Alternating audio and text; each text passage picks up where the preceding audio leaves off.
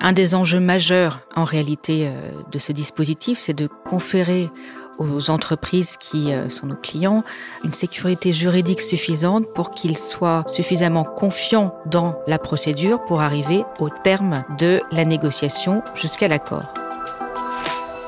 Bienvenue à On the Legal Side, le podcast qui décrypte les enjeux juridiques des entreprises. Je m'appelle Philippe Durand, je suis avocat associé chez Auguste Debussy. C'est ici, au cœur du cabinet, que je tends le micro aux experts qui le composent pour avoir leur regard sur des problématiques déterminantes pour les organisations et les dirigeants qui les accompagnent au quotidien. Bonne écoute Saint-Louis rendant la justice sous un chêne. Même si cette image n'est que partiellement exacte sur le plan historique puisque Saint-Louis ne rendait pas la justice lui-même mais déléguait une personne à cet effet, elle traduit avec justesse une vision verticale de la justice vieille de plusieurs siècles. Et c'est seulement depuis quelques décennies qu'aux États-Unis, puis en Europe, une approche plus horizontale de la justice a surgi avec l'apparition de ce que l'on nomme la justice négociée, réunissant dans une même expression ces deux termes antinomiques. Avec la justice négociée, fini les procès et les longs débats traditionnels, nous entrons dans un monde plus apaisé fait de négociations, d'amendes négociées, où les faits ne sont plus contestés et où la notion de culpabilité émerge sous un nouveau jour. Pour évoquer ce sujet original, j'ai le plaisir d'accueillir à ce micro Astrid Mignon-Colombet. Astrid est l'une de mes associées au sein du cabinet. Elle est spécialisée en droit pénal des affaires depuis près de 20 ans, pendant lesquels elle a travaillé sur des dossiers de défense pénale complexes, accident du Concorde, naufrage de l'Erika ou explosion AZF. Mais Astrid s'est trouvé du temps pour nourrir d'autres passions. La cuisine, tout d'abord. J'avoue avoir été bluffé en entendant Astrid me parler de la beauté et du goût sublimé d'un petit pois coupé en deux. Tout autant surpris je l'ai été quand Astrid a partagé avec moi son goût pour la littérature et pour les essais sur la culpabilité. Astrid aurait comme livre de chevet, en ce moment, un essai de cette théologienne protestante suisse, Lita Basset. Bonjour Astrid. Bonjour Philippe. Astrid, comment pourrais-tu pour nous définir en deux mots cette notion de justice négociée? C'est un oxymore, Philippe. Justice négociée, effectivement, les deux termes s'opposent, comme tu le rappelais. La dimension verticale de la justice cohabite parfois mal avec le caractère horizontal de la négociation. Néanmoins, c'est tout le défi de la procédure pénale que d'avoir intégré en son sein cette technique qui consiste à discuter avec le procureur pour parvenir à un accord validé par un juge. Donc une sorte de transaction en droit pénal. Une forme de transaction, oui, mais attention, ce n'est pas simplement une transaction parce que elle est dotée de la légitimité que confère le débat en audience publique sur les termes de la convention judiciaire, d'où son appellation de convention judiciaire d'intérêt public. Tu y as fait allusion, il y a la CJIP en droit français, une des formes de justice négociée. Est-ce qu'on pourrait euh, évoquer tout d'abord l'autre forme de justice négociée qui, elle, concerne les personnes physiques, la CRPC Tu peux nous en dire un mot avant de revenir à la CJIP oui, bien sûr, tu as raison. Historiquement, euh, la CRPC précède la CGIP puisqu'elle a été créée par une loi de 2004.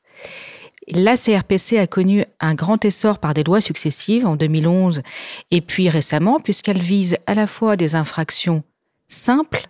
Au départ, elle euh, s'appliquait surtout pour euh, la délinquance euh, de droit commun en matière de trafic de stupéfiants, par exemple. Et puis petit à petit, elle s'est étendue à d'autres faits plus complexes, des infractions économiques, financières. Elle est très utilisée aujourd'hui par le parquet financier en matière de fraude fiscale notamment. Tu peux nous dire quelques mots sur la CGIP à présent? Alors la CGIP est un instrument plus récent, plus révolutionnaire dans notre procédure pénale, puisque tu évoquais tout à l'heure la culpabilité. La grande différence entre les deux instruments, c'est que la CGIP ne postule pas de reconnaissance de culpabilité de l'entreprise. Et elle a été précisément voulue par le législateur en 2016, donc la loi Sapin 2, pour permettre à l'entreprise, quand elle signe ce type de convention avec le procureur et validée par un juge, de tourner la page définitivement sur une affaire sans reconnaître sa culpabilité et donc en évitant toutes les conséquences défavorables attachées à la culpabilité comme l'exclusion d'accès au marché public. Peut-on dire, Astrid, que ces deux voies de justice pénale négociée sont étanches, voire totalement autonomes dans la pratique? C'est une très bonne question, parce qu'en réalité, ces deux instruments, à la faveur de la pratique récente, ont été reliés. On ne peut pas tellement parfois opposer dans les entreprises les personnes morales et les personnes physiques. Lorsque la personne physique est un dirigeant ou un cadre et que les faits sont reprochés à la personne morale, c'est souvent par le truchement d'une personne physique.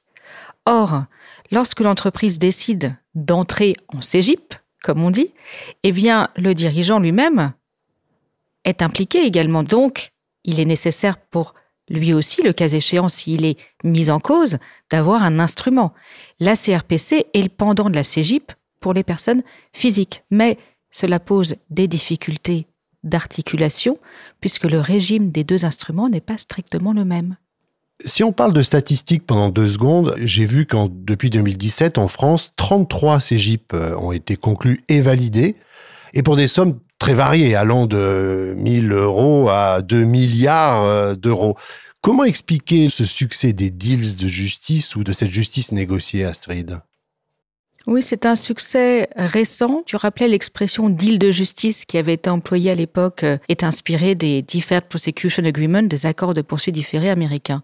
Mais en France, ce succès est plus récent puisqu'il n'est pas dans notre culture judiciaire d'avoir une justice euh, négociée particulièrement avec un procureur. Or, ce qui est très intéressant à observer typiquement depuis 2020, c'est son extension euh, à d'autres domaines que les domaines d'atteinte à la probité et de fraude fiscale. C'est l'essor des CGIF en matière d'atteinte à l'environnement qui constitue effectivement un succès si je puis dire, dans la mesure où la justice négociée, qui était vue pendant longtemps comme une justice, je dirais, d'exception, limitée à certains faits, certaines infractions, aujourd'hui est utilisée plus largement pour sanctionner d'autres atteintes que les atteintes à la probité.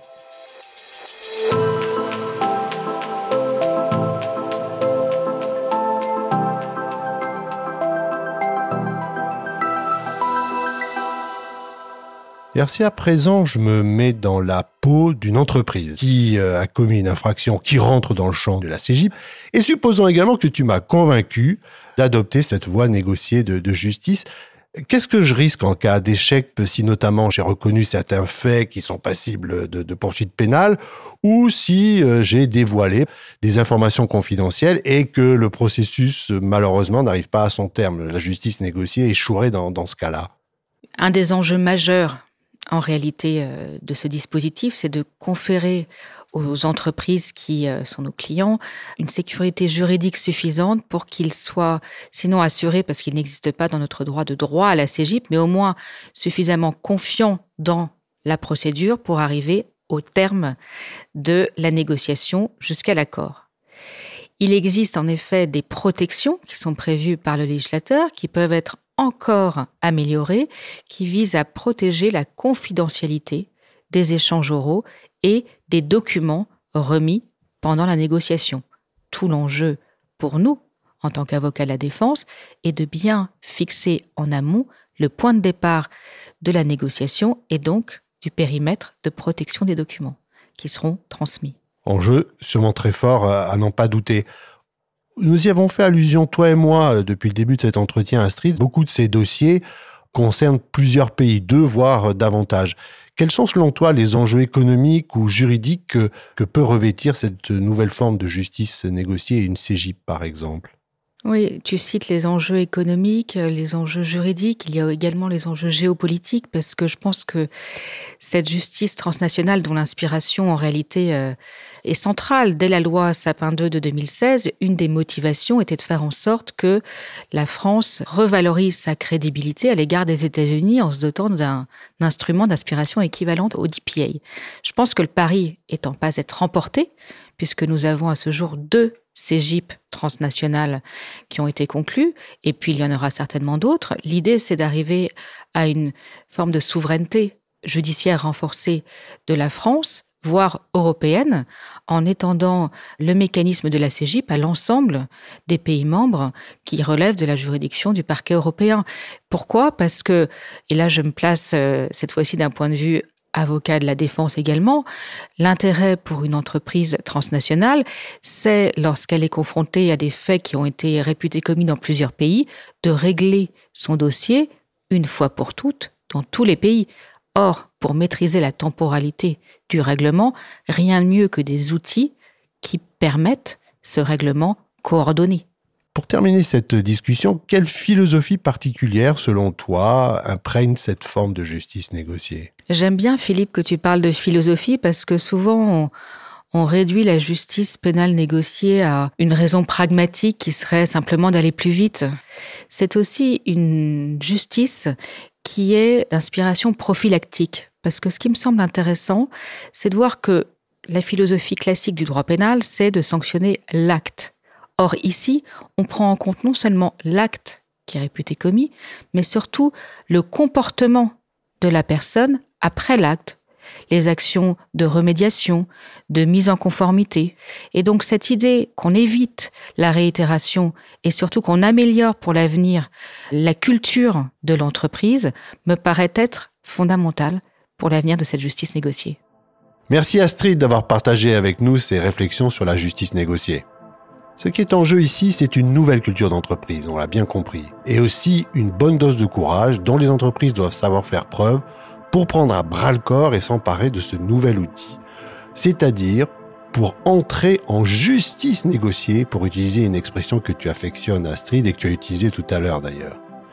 Nos auditeurs auront compris que cette nouvelle forme de justice nous oblige à aborder la notion même de justice différemment, que ce soit sur le plan philosophique, économique, rapports sociaux ou géopolitique. Nouvelle forme de justice qui, à n'en pas douter, va se développer et également, Astrid y faisait allusion, va en parallèle se muer pour se renforcer en efficacité et gagner en cohérence.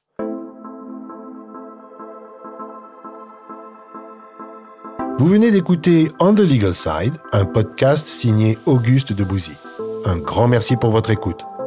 Pour être notifié des prochains épisodes, n'hésitez pas à vous abonner depuis votre plateforme préférée.